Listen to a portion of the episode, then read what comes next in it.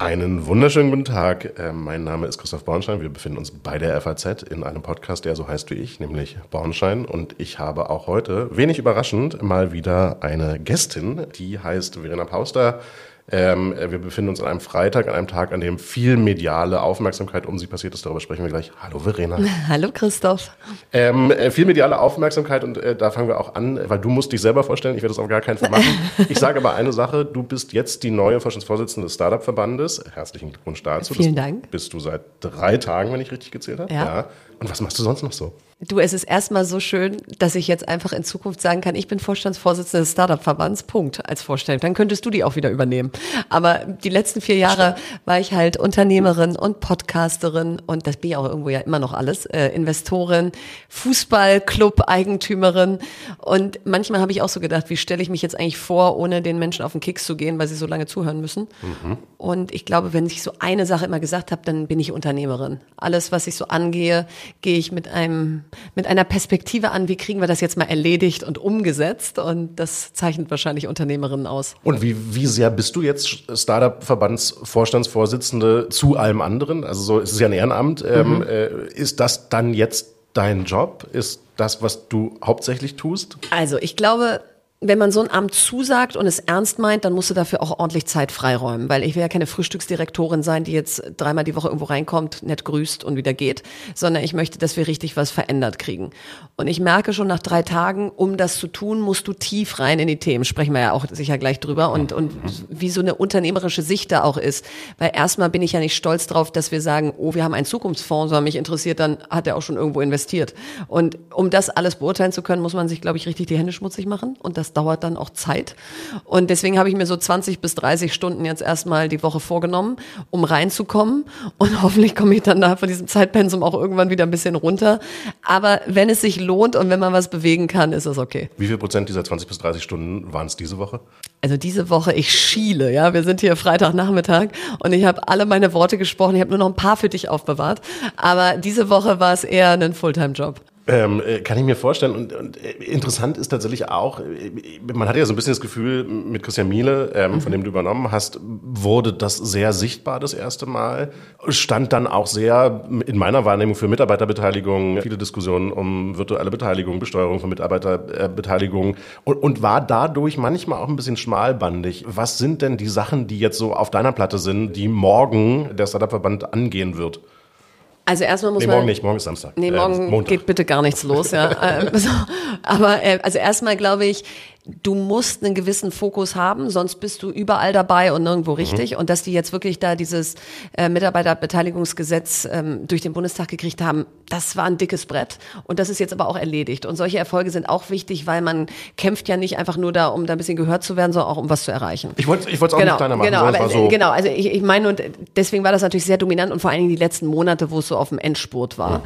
Was mich total umtreibt, ist, vor zehn oder zwölf Jahren, als wir beide wahrscheinlich so anfingen in dieser Startup-Szene, ich weiß gar nicht, wann du genau reingekommen bist, aber sagen wir mal so. 20. Ja, du Jahre. bist ja so, ach, du, ja, du alter ich Hase. Noch nie was anderes gemacht. Ich war, ich, bei mir war es 2008 oder so. Also aber ist du ja hattest auch, auch mal einen richtigen Beruf, ich. Ich, ich hatte mal einen richtigen Beruf, ja. Das, das, das merkt man ja jetzt auch. Ne? Das, also als ich so vor 15 Jahren äh, da reinkam, da war die, die Frage, wie finanzieren wir hier die Frühphase?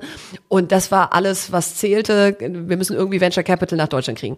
So, da sind wir jetzt global wettbewerbsfähig. Und was mich wirklich umtreibt, ist, wir finanzieren mit viel Risiko die Frühphase und dann werden die Unternehmen groß und dann verkaufen wir sie ab ins außereuropäische Ausland, weil unsere Fonds nicht groß genug ja. sind. Also das ist ein Thema, das möchte ich richtig verstehen und knacken.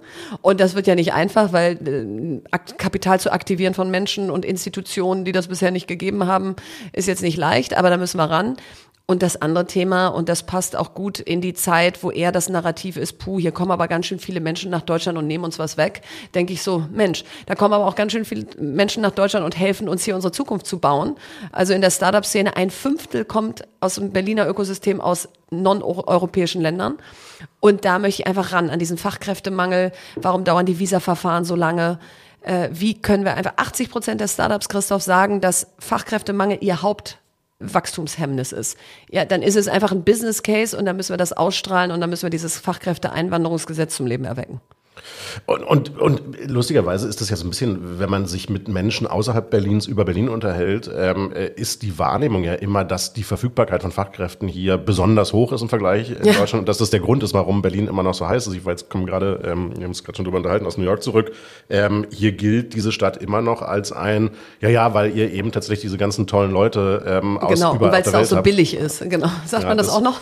Nee, ich glaube, das haben die verstanden. Okay, das haben sie verstanden. Äh, ja. dass, es, dass es nicht mehr so ist. Ähm, äh, aber du, du hast gerade einen Punkt gemacht, auf den ich nochmal will, nämlich dieses ganze Thema, ähm, wir finanzieren inzwischen Frühphase und dann irgendwann reißt es ab. Ja. Jetzt gab es letzte Woche oder Anfang der Woche diese Meldung, Mistral AI aus Frankreich, 450 Millionen Finanzierungsrunde, 2 Milliarden mhm. wert. Man könnte jetzt auch über Aleph Alpha sprechen. Da ist es aber ein bisschen interessanter, weil der Hauptinvestor Andresen Horowitz war, ein sehr prominentes ähm, Venture-Kapitalunternehmen. Haben wir das Geld nicht, so eine Runden zu machen hier? Oder gibt es die Leute nicht, die da das Risikoprofil haben? Warum passiert sowas? Also wir haben das Geld, natürlich haben wir das Geld, wir allokieren es aber nicht auf die Assetklasse. Und Aleph Alpha war, glaube ich, jetzt mal erstmalig ein Beispiel für, wenn da Stiftungen und andere Gelder als das typische Venture Capital ja. reingehen, dass wir dann eben auch richtig große Runden stricken können. Das tun wir aber super selten, slash nie. Und wir incentivieren es auch zu wenig. Und deswegen, glaube ich, müssen wir erstens ran an mehr institutionelles Geld. Wie kann ich mehr privates Kapital incentivieren? Wie kann ich die Mittel, die wir haben, Zukunftsfonds, dann haben wir noch einen Deep Deep Tech Fonds, dann haben wir auf europäischer Ebene noch einen European Tech Champion Fonds. Also wir, wir haben Möglichkeiten und die müssen aber natürlich jetzt auch bei den äh, Fonds, wenn sie nur in die investieren dürfen und bei den Unternehmen ankommen. So, also ich glaube, es ist sowohl mehr Kapital allokieren, als auch das, was da ist, besser wirklich in Arbeit bringen. Und, und ich äh, beschäftige mich tatsächlich relativ lange damit und habe schon seit langem immer mal wieder im Kopf einen Text zu schreiben, dessen Überschrift lauten würde, Geld ist ja da. Ja, genau. Ähm, äh, genau. weil wir ja sehen, dass der Mittelstand mit Family Offices und anderen, wo, wo, wo sind denn die Hemmnisse? Also warum kriegen wir das nicht in Bewegung, sondern, äh, das ist jetzt irgendwie sehr verkürzt, sehen so viel Immobilieninvestments und so wenig Innovationsinvestments? Und ich glaube, das ist wirklich zurückzuführen auf diese ganzen Glaubenssätze, die wir verinnerlicht haben, aus neun von zehn gehen pleite. Ähm, das ist Risikokapital. Wir könnten es ja auch Chancenkapital nennen. Warum nennen wir es eigentlich Risikokapital? Ja. So, und Risikokapital ist natürlich immer behaftet mit, da gehst du ein extrem hohes Risiko ein. Und viele der Family Offices wollen ja eine stabile Rendite über die Zeit. Die bekommst du aber auch in dieser Asset-Klasse. Du musst natürlich einfach Fund of Fund machen, ja. also nicht in die Direktinvestments. Und du musst natürlich eher in die späten Runden. Und das wäre genau die Finanzierungslücke, die wir schließen könnten, dass wir sagen, für Venture Capital haben wir die ersten Runden, also die Frühphasenrunden, und dann haben wir institutionelles Geld und Staatsgeld, das matcht privates Kapital in den mhm. späteren Runden. Und dann würde es funktionieren. Aber ich glaube, wir haben da so eine Barriere im Kopf aus, dann, das ist vielleicht dann alles weg. Und wenn ich mir irgendwie angucke, Flix, Celonis, ja, Deep, Zalando. Deep also. L, Zalando, ISA Aerospace, das, das ist ja nicht mehr auf einem Niveau aus, oh, dann ist das, glaube ich, morgen alles weg, sondern das ist nur die Frage, bleibt das hier oder geht das an der Nasdaq an die Börse und ist weg? Ja, und das ist ja ein bisschen so diese, diese, diese, dieser schleichende Europäisierungsverlust. Eben Mistral ist eben, ja klar, die sitzen in Frankreich, ähm, äh, aber Entscheidungen werden heute wahrscheinlich mehr im Valley ähm, an der St. Äh, Dingsbums Road. Sand Hill Road. Sand Hill Road heißt genau. sie, genau. Verstehe. Und lass uns mal so, so, so einen Schritt weitergehen. Das ist mal ein bisschen komisch, aber ich halte dir ein eigenes Zitat vor. Ähm, äh, von mir kommt jetzt von, eins von, von, von ja, dir. Ähm, äh, du hast nämlich über die Corona-Krise gesagt, ich lese das hier ähm, ab. Das ist die ähm, effektivste und flächendeckendste Fortbildungsmaßnahme, die unser Schulsystem je erlebt hat, ist. Und, und ich will gar nicht so sehr in unser Schulsystem ja. rein, ähm, sondern eher in äh, Fortbildungsmaßnahme. Man hat so ein bisschen das Gefühl, wir bewegen uns sehr druckgetrieben voran. Ja. Äh, sehr, wenn es sein muss und sehr wenig aus Überzeugung. Hast du das Gefühl, A, dass, dass jetzt genug Druck da ist und der Erkenntnisprozess, um diese Bewegung jetzt in Gang zu setzen und B, Brauchen wir noch mehr so eine Schockmomente? Gibt es die da draußen? Also was muss passieren, damit, damit wir wirklich in, in so eine eigene Erkenntnis kommen von, wir müssen da jetzt ran? Genau. Und eigentlich mit dem Rücken zur Wand stehen und einen Schockmoment haben, ist ja nun absolut nicht der richtige Moment, um besonnen zu agieren. Und Corona war da und wir mussten reagieren. Und natürlich wünsche ich mir auf keinen Fall ein zweites Corona zurück. Vor allen Dingen nicht, wenn du die Studien liest, was aus unseren Jugendlichen und Kindern geworden ist durch diese Corona-Lockdowns. Mhm. Aber was wir mussten, ist das, was da ist, mal auf, mal auf den Prüfstand stellen und nutzen. Und dann haben wir also plötzlich 16 Schulclouds genutzt und gemerkt, Mensch, die funktionieren ja alle nicht. Und ich glaube, das, das müssen wir hoffentlich ohne Schockmoment herstellen aus, wir haben ein Fachkräfteeinwanderungsgesetz wie, wie beschleunigen wir denn jetzt die Visa-Verfahren und sind die jetzt seitdem schneller geworden? Und können wir da mal einfach in die Zahlen gucken, weil die kann man ja erheben und gucken, oh, letztes Jahr hat es noch ein Jahr gedauert, hier einzuwandern, wenn man gebraucht wurde.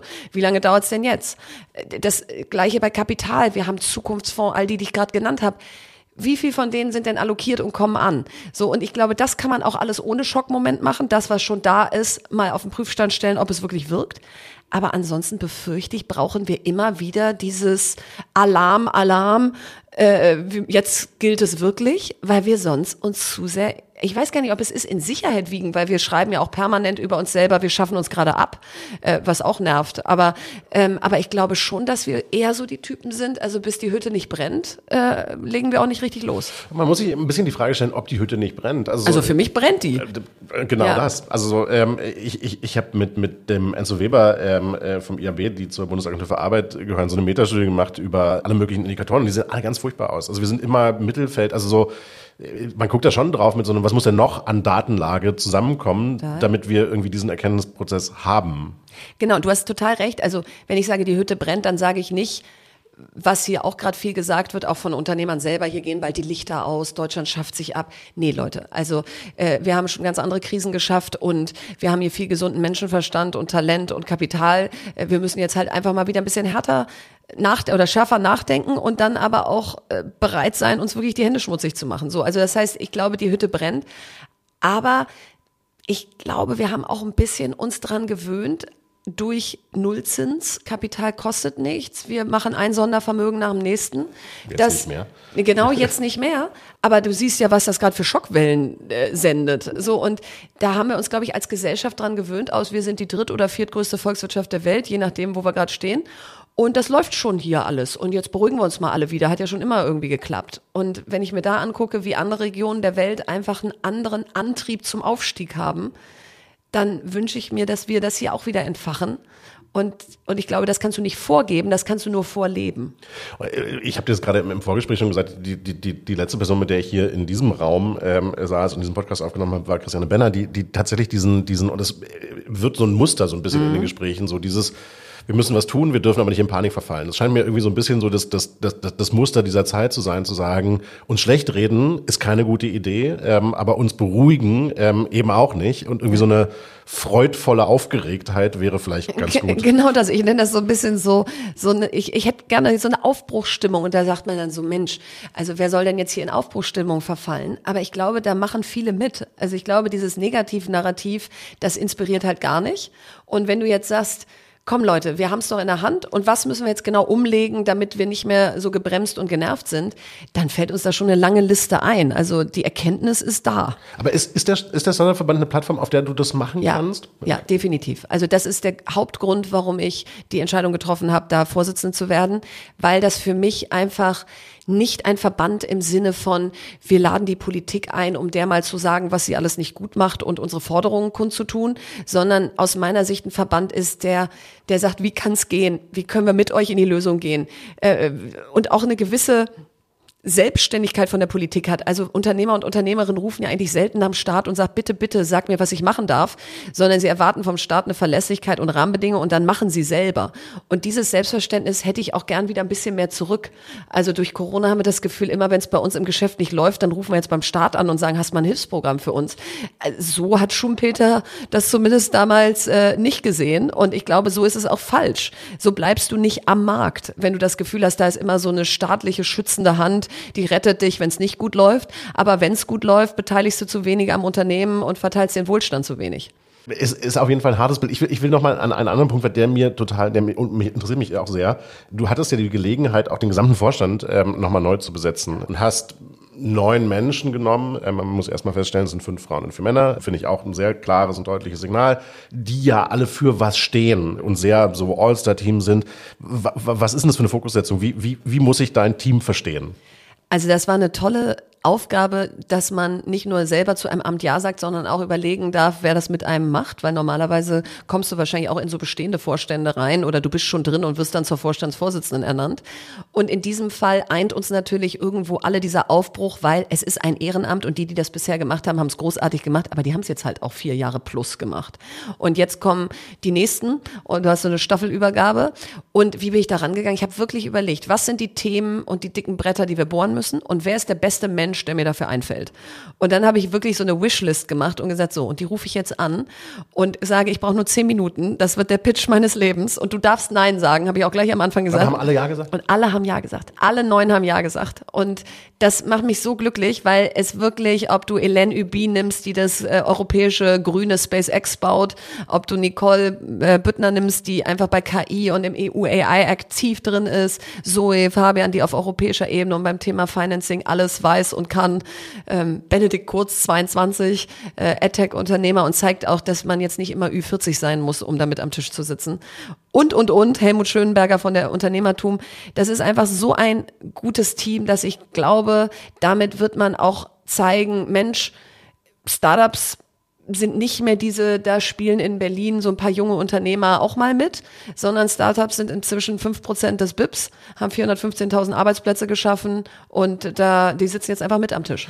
Und, und das ist so ein bisschen, äh, ich, ich freue mich schon die ganze Zeit darauf, dieses Wort zu benutzen, ähm, äh, weil, weil es es zwischendurch mal gab und äh, aber verschwunden ist. Das Wort heißt digitaler Mittelstand. Ähm, uh, ja, ich das glaube, ich lange vor, nicht mehr gehört. Ja, ja. Ich, ich, fand es aber gar nicht so doof. Nee, ist nicht ähm, doof. Äh, weil es ja so, so diesen Weg der Zalandos zum Beispiel, die hier in Berlin, glaube ich, einer der Top 5 Arbeitgeber inzwischen sind, beschrieben hat.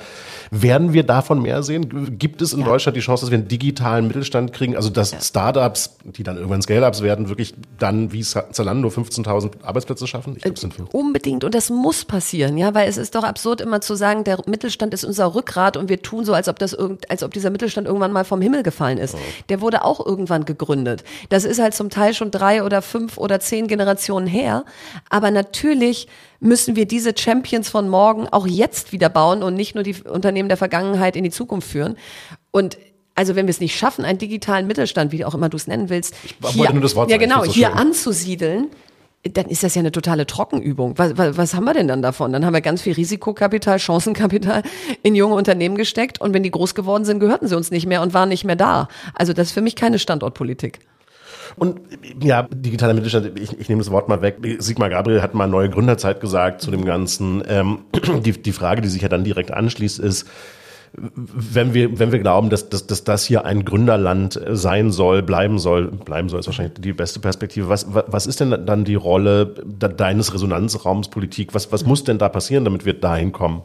Also ich glaube, erstmal müssen wir mehr Menschen im übertragenen Sinne an die Rampe stellen, die überhaupt abspringen können Richtung Unternehmertum. Und wenn du in 19 Jahren Schule oder mit 19, also nach 13 Jahren Schule, nichts über Unternehmertum gehört hast, dann wird die Wahrscheinlichkeit, dass du dann was Unternehmerisches studierst, sehr niedrig sein. Und selbst wenn du es möchtest, sind auch die Hochschulen natürlich nicht überlaufen mit Entrepreneurship-Studiengängen, die sie anbieten. So, und das heißt, du musst erstmal das Thema viel mehr verankern, schon bei jungen Menschen, um sie auf den Plan zu rufen. Wenn sie dann auf den Plan gerufen sind, brauchst du das Venture Capital, um zu finanzieren. Und da finde ich immer so schön, da, da bringe ich jetzt mal eine schöne Wortwendung rein, dass Venture Capital für mich die Demokratisierung von Wohlstand ist. Denn früher bei den Mittelständlern, wenn du da gründen wolltest, musstest du zur Bank gehen. Die ja. haben geguckt, was ist auf deinem Bankkonto, wer sind deine Eltern, was hast du so für Bürgschaften und so.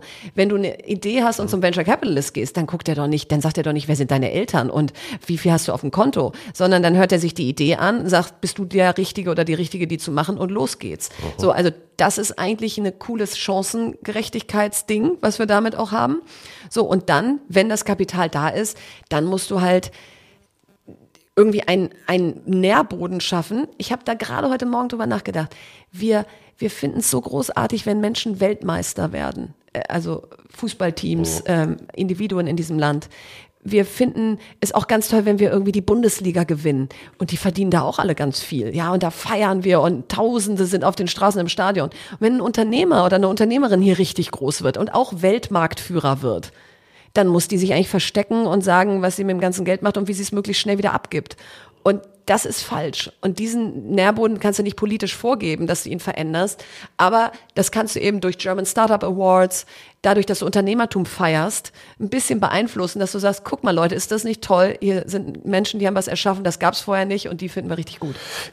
Ich, ich, ich bin da komplett dabei. Ich gehe trotzdem äh, den, den, den Wasser in den Weinschritt zurück. Unbedingt. Ähm, äh, ich ich, ich finde auch dieses Bild Demokratisierung von Kapitalzugang durch Venture-Kapital ganz gut. Das hat aber das Problem, wenn man mal reinguckt, ähm, äh, dass die Kohorten Frauen und Menschen mit nicht deutschen Hintergründen Total. davon nicht so ähm, Genau. äh, profitieren, wie das äh, der WHU-Absolvent tut. Absolut. Und das ist einerseits eine, eine, eine Frage dieses Funnels, die ich eben gesagt habe. Also wenn du eben nur an gewissen, sehr wenigen Hochschulen überhaupt so etwas studieren kannst und an den meisten Schulen das gar nicht stattfindet, dann hast du da halt so ein totales Kumul, wo die alle herkommen.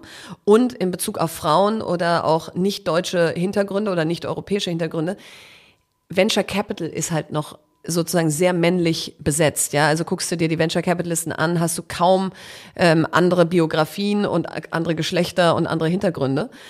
Und damit, also ich glaube, ein Prozent des weltweiten Venture Capitals geht an Frauen, ja. So, und äh, das ist dann, dann kriegst du, was du da kriegst, ja, nämlich 21 Prozent Gründerinnen in Deutschland, die deutlich weniger Kapital kriegen und deutlich weniger finanziert werden. Und da müssen wir natürlich ran. Da gab es ja schon so Selbstverpflichtungen, dass äh, in jedem Board oder äh, jede, jede, jeder Venture Capitalist eine Partnerin braucht oder man jetzt nicht mehr for all male Venture Capitalist präsentiert und so. Aber das sind natürlich bisher Selbstverpflichtungen. Und dann kommt noch dazu, und das ist vielleicht so die andere, ich habe ja von, von Wasser und Wein gesprochen, dass wir gerade schon auch in einem Investmentumfeld sind, was schwieriger geworden total. ist, deutlich Ja. schwieriger. Du hast mal 2012 gegründet, jetzt sind wir da elf Jahre weiter. Es hat viel Fortschritt gegeben, jetzt gerade wieder Rückschritt. Ähm, äh, kommt wieder so eine neue Gründer-Euphoriezeit. Also, um, um dem der Hörerin ähm, äh, so ein bisschen Kontext zu geben, im Moment sind wir gerade in einer Zeit, in der Gründen nicht gut finanzierbar ist Nee. ähm, und nicht breit gut finanzierbar ist. Wie kommen wir wieder zurück zu der Energie, die, die hier vor drei Jahren herrschte? Genau, also ich glaube, wenn man mal die Zahlen sich anguckt, 2021 sind 17 Milliarden ins, ins Startup-Ökosystem in Deutschland geflossen. Im ersten Halbjahr diesen Jahres waren es drei Milliarden. So, also das heißt, kannst du klar mit Zahlen belegen, dass Kapital komplett anders jetzt da ist, als es vor zwei Jahren da war, wobei 2021 auch das All-Time-High war und natürlich auch bedingt dadurch das Corona-Effekt und, und keine Zinsen. Und wir wollen hier auch gesagt haben, dass Quatsch mit Bewertungen finanziert Genau, wurde, der so. nicht verdient war. So. Auch, das war überhitzt. Wenn, wenn du viel zu viel Geld im Markt hast, dann gehen plötzlich nicht mehr neun von zehn pleite, sondern eigentlich gar keiner mehr. Und da hast du natürlich jetzt einen gewissen Nachholeffekt. So, wie, äh, wie hast du jetzt wieder so einen Euphorie-Moment? Also ich glaube nicht, dass wir jetzt in den nächsten sechs Monaten so einen Euphorie-Moment haben und jetzt geht wieder alles, weil damit wird es sich erst langsam erholen. Aber was du hast, ist, wenn du dir anguckst, in KI, in Deep Tech, in Climate Tech. Guck dir die NPALs, die 1,5 an. Guck dir im Energiebereich Marvel Fusion mit Fusionsenergie. Ähm, Auch nicht gut in Deutschland zu finanzieren, muss man sagen. nein, Ja. überhaupt nicht gut in Deutschland zu finanzieren und haben jetzt auch ihren ersten, ähm, ihre Forschungsförderung in den USA Genau. und äh, spielen aber weltweit vorne mit beim Thema Fusionsenergie. So, und da fließt immer noch Geld rein und da ist, glaube ich, auch ein großer Fokus drauf, dass, dass diese Unternehmen weiter Geld kriegen. Aber die Frühphase und, und, und dass du überhaupt Funding kriegst, ist gerade deutlich schwerer geworden. Und ich glaube, da müssen wir jetzt einfach durch. Das, das wird jetzt nicht von oben vorgebbar sein, so das ist jetzt zu Ende, äh, sondern Kapital folgt da äh, sozusagen eigenen Regeln.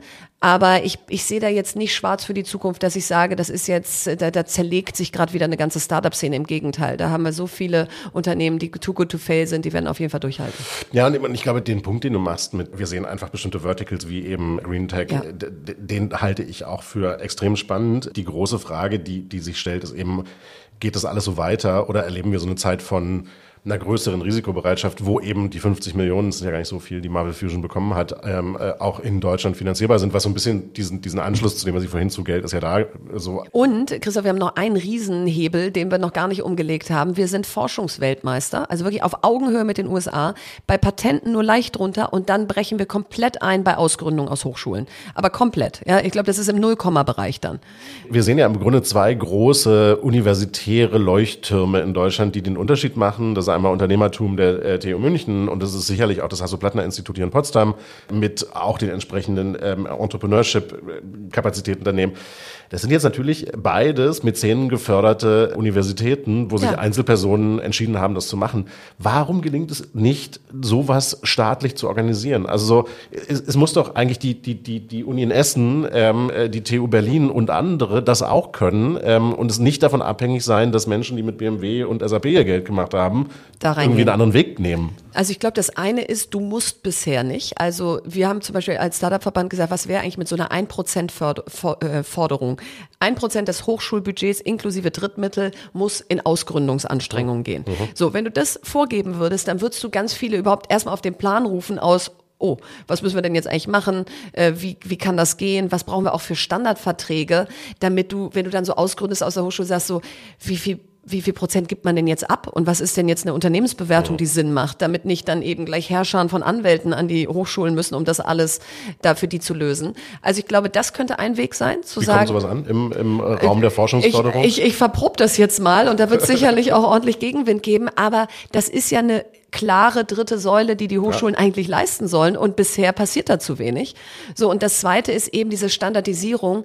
Wenn du einfach so Standardverträge hättest, sogenannte Safe Notes und einfach weißt, so, hier möchte jetzt jemand ausgründen und welchen Prozess durchlaufen wir jetzt? Und dann ist der einfach einmal vorgegeben und im Idealfall auch ganz digital ich glaube, dann verliert es auch für viele den Schrecken, weil ich habe schon oft beobachtet, wenn es Uni-Teams gab oder Forschung, die aus der Uni sich ausgründen wollte, dass alle so ein bisschen lost in translation waren aus, puh, wie erklärt man denn jetzt dem Wissenschaftler, dass er jetzt aber diese Prozent abgeben muss und auch für eine niedrige Bewertung, damit überhaupt einer aus der Wirtschaft reingeht und das groß macht. Also da ist so viel Zwischenmenschliches dann auch im Weg, wo ich glaube, kannst du viel Vertrauen über sehr standardisierte, gute Verträge schaffen. Ja, und ich glaube, wir haben in Deutschland tatsächlich immer noch sehr so eine, so, wir, haben, wir haben so gesellschaftliche Silos. Wenn du Wissenschaftler bist, bist du eben nicht Wirtschaft. Also Genau, so, und das so, ist auch ganz verpönt. Ja, wir machen doch nicht Wissenschaft, um Wirtschaft zu machen. Ja, stimmt. Ich rede ja auch nicht darüber, dass wir 90 Prozent in Ausgründung stecken sollen, sondern ein Prozent. Ja, und, und das ist einfach auch ehrlich gesagt, da bin ich aber auch natürlich die, die sagt, so, wo soll die Zukunft denn herkommen? Das ist für mich sonst auch ein bisschen in Schönheitssterben. Und, ähm, und ich sehe einfach in anderen Ländern, wie so viel Ausgründung aus den Hochschulen kommt. Und wenn es hier geklappt hat, wie am Beispiel Celonis oder so, dann ist da ja auch Großartiges draus geworden. Der, der Diskurs ist ja häufig sogar noch viel nerviger. Der Diskurs ist ja ganz häufig, ich hatte das gerade kürzlich in, in diesem ganzen KI-Thema, wo du dann irgendwie, wenn du dich mit Wissenschaftlern unterhältst, die dir alle erzählen, ja, die Grundlagenforschung, die ist aber aus Deutschland, ist dir schon klar, oder? Ja. Und man denkt so, Ja. ja, ist ja irgendwie nett, aber Ja. also ich will jetzt nicht das Totschlagargument MP3 benutzen, aber was hilft's uns? Nein, was Ähm, hilft, uns, wenn Bilderkennung oder so jetzt im Google-Imperium angekommen ist und wir haben es aber irgendwann mal erfunden.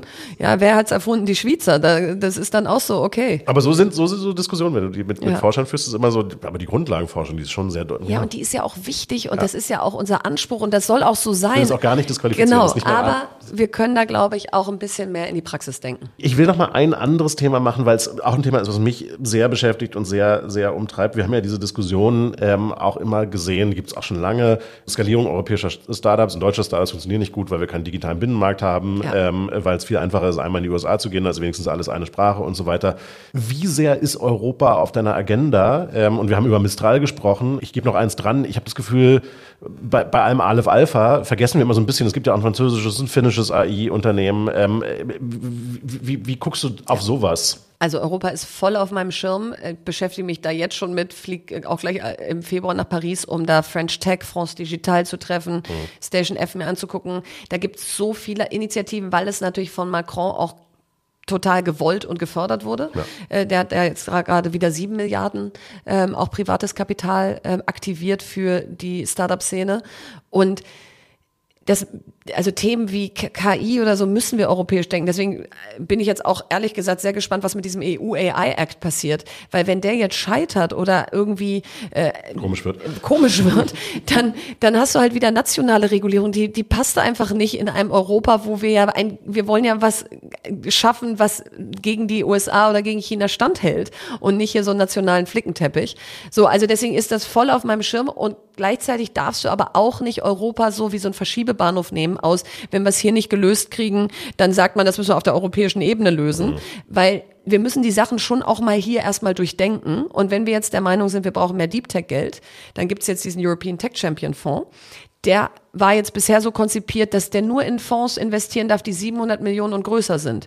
Haben wir festgestellt, Mensch, da haben wir ja gar so keine viele. in Deutschland. Ja. So, da haben wir aber voll eingezahlt. Ja. So, und da muss man jetzt reingehen und sagen, warte mal, wir hätten da gerne auch was von ab. Das muss nicht alles in Deutschland finanziert werden dann. Also ein, ein deutscher VC investiert ja nicht nur in Deutschland. Aber wir würden schon auch gerne deutsche VCs haben, die natürlich einen besonderen Fokus Deutschland haben. Und das machen die Franzosen wesentlich besser. Also bei denen kommt irgendwie gefühlt das Geld dann besser an und wird mehr äh, in Action gebracht sozusagen, weil es eben von ganz oben gewollt ist. Ich, und, und so ein bisschen, äh, Bruno de Meer, der, der Wirtschaftsminister, hat gestern, glaube ich, auch äh, sich sehr kritisch zu unserer Schuldenbremse und wie wir investieren und so. Äh, ich, ich gucke viel dieser französischen Diskurse an. Ich kann schon immer verstehen, warum die uns so merkwürdig finden, weil die sich eben auch so Fragen stellen wie, warum macht ihr denn eigentlich nichts? Gibt es da einen Counterpart von dir? Also so, äh, gibt es den, französischen Star? Also ja, so, da gibt es die vernetzt? Maya Noël, äh, die ist äh, von France Digital, die hm. Vorstandsvorsitzende, die treffe ich auch als erstes.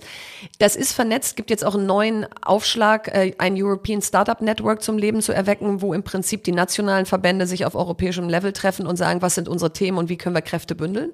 Super gut. So, super gut. Und das hat aber leider, da gab es schon x Anläufe in den letzten Jahren und Jahrzehnten, hätte ich fast gesagt. Ja. Und das ist jetzt mal wieder ein sehr guter Versuch, das Thema wirklich zu knacken. Und das müssen wir machen. Also das müssen wir machen. Ich, ich fand es schon immer ziemlich kontraintuitiv, so dieses, wir haben hier einen Markt vor mit 400, was, 5 Millionen, 40 Millionen, weiß nicht ja. genau, äh, Menschen vor der Tür. So, wenn man den nutzen könnte, dann ist das irgendwie. Auch ein, arbeitsmarkttechnisch. Ja, Stell mal ja, vor, du wanderst einmal aus dem nicht-europäischen Ausland irgendwo ein und darfst dann in, im Binnenmarkt free floaten, ja. Also wir müssen da einfach mehr in europäischen Außengrenzen denken, als immer in unseren nationalen Grenzen. Also wir, wir sind jetzt so in ganz vielen Themen, so, so Top 3, das machst du ab, also jetzt ist erstmal einmal die, du musst es jetzt einmal dich vorstellen, aber ja. ab Montag, was sind so die drei Sachen, die dich, dich umtreiben werden? Also mich treibt wirklich um das Thema Kapital, da tief verstehen mit der KfW Capital und so. Wie wird das allokiert? Kommt das an? Wie können wir das noch besser machen? Dann das zweite ist Fachkräfte. Wie kriegen wir diese Visa-Verfahren beschleunigt? Wie kriegt man das digitalisiert? Müssen wir eigentlich auch da, da gibt's ja auch so Gehaltsgrenzen und so weiter. Also prüfen wir da vielleicht auch zu viel, wenn ein Softwareentwickler äh, zum Beispiel jetzt hier nach Europa möchte und der hat schon ein gewisses Gehalt und so. Was prüfen wir denn da dann noch alles? Ich lache nur so, weil ich äh, kürzlich die Gelegenheit hatte, mit äh, Andrea Nahles zu sprechen über, über die, die beschrieb die Situation so, wie das in Botschaften ist. Es muss ganz schlimm sein. Ja, und das muss auch ganz analog sein. Ja, ja. Also das meine ich mit schlimm. So. Also so, so und, und das bringt mich zu meinem dritten Thema. Warum sind wir so analog? Wo ist die EID? Ich meine, ich saß schon im Innovation Council von Dorothee Bär, da war schon die Bundesdruckerei vor Ort und hat gesagt, es kann eigentlich bald losgehen. Die ist wiederum der Startpunkt dann dafür, dass wir vielleicht auch nicht mehr beim Notar jedes Mal unseren Perso zeigen müssen oder da vielleicht auch gar nicht mehr so oft hin müssen. Also vielleicht können wir auch mal in Richtung äh, digitale Dokumente, äh, digitale Arbeitsverträge, äh, Online-Gründung. So, also das ist auch noch ein Riesenthema, wo ich denke, dass kostet uns so viel weniger Geld als den Apparat, den wir uns da im Moment gebaut haben. Mhm. Und das beschleunigt uns, das macht uns äh, besser. Also da spricht einfach gar nichts dagegen. Meine Hoffnung ist ja, das ist leider wieder so ein bisschen wie dieses Corona-Thema. Ähm, unsere Fachkräftekrise wird uns irgendwann keine Wahl mehr lassen, außer so Sachen zu digitalisieren, weil wir so die Leute nicht sein. mehr haben, die das irgendwie. Ich würde halt gerne vorher anfangen, aber ja, klar, also dieses muss, wenn man sich muss so ein, es einen Schock geben. Wenn man sich so ein Online-Zugangsgesetz, allein der Name, anguckt und sieht, wie lange wir da brauchen, um, um digitale Verwaltungsdienstleistungen zu digitalisieren, dann können wir nur hoffen, dass der Schockmoment da bald kommt. Ich glaube, der, der kommt. Das ist so diese mhm. Babyboomer-Generation. Wir werden einfach die Leute, die, die von links nach rechts heften, nicht mehr haben und dann wird uns klar werden, wir müssen jetzt irgendwas machen. Irgendwie digital werden. Ähm, äh, so, so, so, die, die, und das, ich weiß, so eine Frage sind immer merkwürdig, aber, aber gibt so die, die große gesellschaftlich, wirtschaftlich, politische Vision, die dich antreibt, das alles zu machen? Weil äh, du musst ja nicht das Ehrenamt annehmen. Nee, ähm. Also mich treibt an, dass ich gerne mein Leben lang in diesem Land leben würde. Ich, wir vier Kinder haben und ich mir einfach die Frage stelle, wofür wollen wir in Zukunft stehen? Wo wollen wir exzellent sein? Wo wollen wir Weltmeister sein? Ja? Und wenn wir dann zu dem Schluss kommen, wir wollen die weltbeste Forschung machen, dann müssen wir uns fragen, okay, und, und wo kommt das Geld dafür her? Wenn wir sagen, wir wollen die weltbeste Bildung machen, dann wie bauen wir es jetzt um und mit welchem Ziel? Weltbeste Bildung heißt das, dass alle wieder Mathe können? Siehe Pisa-Schock diese Woche. Wäre gut, weil da wurde ja auch erhoben, wie viel Billionen uns das als Volkswirtschaft kostet, dass wir so eine schlechte Bildung haben. So, und ich würde es gerne konkret machen, weil so ein Bild zeichnen wie Deutschland 2030, äh, wir sind international wettbewerbsfähig und ein, und wir machen das meiste aus unseren Ressourcen. Ja, super. Ich glaube, es ist jetzt nicht mehr die Zeit für diese großen Überschriften, sondern wir müssen jetzt wirklich Pläne detailliert haben, wie kommen wir dahin und wir müssen vor allen Dingen heute anfangen, sie umzusetzen. Und die Klimawende gibt uns ja eigentlich so einen Kipppunkt vor und diesen Kipppunkt, den würde ich gerne auf Digitalisierung, auf Wirtschaft und, und Gründen, also auf Deep Tech Investitionen übertragen. Aus wann ist der Kipppunkt, wo wir einfach nicht mehr international wettbewerbsfähig sein können und haben wir dann vielleicht Lust, damit heute anzufangen? Hast du das Gefühl, dass du einen politischen Gegenüber hast, der, der, der anderer Meinung ist? Nee, nee, der, der dieser Diskussion ähm, folgen und sie umsetzen kann zwischen einem Digital- und Verkehrsminister, ähm, äh, Wirtschaftsminister und anderen. Also, also so grundsätzlich habe ich erstmal schon ein Bild von Politikern und Politikerinnen, dass die, das ist zwar kein Ehrenamt, aber das ist ja auch ein, ein Knochenjob und das musst du erstmal machen, ja, weil wenn ich dich und mich jetzt fragen würde, würden wir Politiker werden wollen? Nein, weil diese brutale Öffentlichkeit, die Anfeindungen, was es mit deinen Kindern macht, was es mit deinem Privatleben macht oder überhaupt mit deinem Leben, hast nämlich keins mehr. Ähm, so, da, da denke ich erstmal, wenn wir das Bild so schlecht zeichnen, rechnen. Wer soll das auch in Zukunft noch machen wollen? Und siehst du an den Parteieintritten und Austritten, da, da, da ist ein riesiger ähm, sozusagen Aderlass. So, und deswegen gehe ich erstmal grundsätzlich davon aus, dass die, die in der Politik sind, da reingegangen sind, weil sie was bewegen wollen. Und jetzt müssen wir uns mal wieder befreien von diesem Wust an Verordnungen und Gesetzen. Also zum Beispiel für jedes Gesetz, was neu eingeführt ist, müssen wir zwei andere abschaffen. Für jede Verordnung drei andere. Und ich bin mir sicher, wir finden so viele, weil wir einfach so viele Gesetze gemacht haben, die irgendwas regeln, was gar nicht geregelt werden musste. Und so würde ich da gerne rangehen. Und ob ich das Gegenüber finde, also zumindest bei Stay on Board, was wir durch den Bundestag gebracht haben und jetzt bei der Elterngeld-Petition, ähm, die dann auch in einer Veränderung des Gesetzes gemündet ist, habe ich das Gefühl, wenn du auf der Sachebene bleibst, wenn du mit den Fakten kommst und wenn du vor allen Dingen alternative Lösungen vorschlägst mhm. und nicht einfach nur dagegen bist, dann hast du eine Chance. Also es ist so ein bisschen das, was auch meine Wahrnehmung ist, besser erklären und Bewertungskompetenz herstellen. Genau. Und einfach, äh, einfach auf den Fakten bleiben und sagen, wie kann die Lösung Lösung aussehen. Also ich bin einfach der Meinung, wenn man gegen was ist, muss man für was anderes sein. Man darf nicht einfach nur per se dagegen sein. Das ist einfach äh, und, und energiesaugend. Kannst, in, in der Rolle, die du jetzt hast, kannst du ja eh nicht nur gegen etwas sein. Na, also, eh nicht, will ich auch, bin ich von der Persönlichkeit ja. auch gar nicht. Sondern ich möchte eigentlich eher sagen, wo wollen wir hin? Was ist unser Beitrag, den wir leisten können? Und was erwarten wir von euch? So, und dass wir uns jetzt nicht alle 83 Millionen auf das eine Ziel verständigen, wo wir hinwollen, ist auch klar. Ja, das sieht man täglich im politischen Prozess. Aber ich glaube, was wir aus unserer Rolle als, als Startups wieder wecken können, ist so diese Lust an der Selbstwirksamkeit, nicht immer nach dem Start rufen. Erstmal machen, dann über all die Risiken nachdenken. So, und damit sage ich nicht leichtfertig da reinrennen, aber wir, wir sind mit angezogener Handbremse unterwegs, die würde ich gerne lösen. Ich, ich mochte dein, dein, dein Statement über, die, über dieses ganze Thema Role Models, so dieses, weil es gab diesen Moment, ich weiß nicht, ob der jetzt gerade ist, aber es gab schon diesen Moment, wo man das Gefühl hatte, Menschen, die früher gesagt hätten, ich will Investmentbanker oder ähm, mhm. McKinsey werden, ähm, Unternehmensberater, mhm. ähm, äh, hatten plötzlich so dieses, nee, ich gehe nach Berlin und gründe ein Unternehmen. Das war leider nur eine Kohorte, die irgendwie relativ schmalbandig ja. war, aber ich glaube, da kann man anschließen zu sagen, es, es gibt irgendwie einen, einen Total. Und das hat ja, das ist, glaube ich, die gleiche Neugier, die wir da wieder wecken können, wie Kinder, die, also meine Tochter ist gerade in die ersten Klasse gekommen, die geht da rein und denkt, die Schule ist das Beste, was ihr passieren konnte. Ja, so die geht da rein und denkt, hier kann ich was lernen und so. Das wird nicht mehr lange dauern, da wird sich das drehen. Und so ist es, glaube ich, mit dem Gründen auch. Grundsätzlich die Neugier und das Gefühl, meine Idee kann Wirklichkeit werden, ist doch total inspirierend. Aber wenn wir natürlich dann es mit so viel Bürokratie vollladen und man dann merkt, puh, und Kapital gibt's auch nicht wirklich und wenn ich dann eine gewisse Größe hab, dann finde ich ja auch keinen mehr, der an mich glaubt und alle nennen mich auch immer eher Risikounternehmer als Chancenunternehmer so. Und wenn ich dann groß bin und erfolgreich bin, da, da muss ich mich fast verstecken, weil dann bin ich ja einer von den Reichen da oben und die mögen wir ja gar nicht. So, und ich glaube, da können wir schon auf der ganzen Linie besser werden.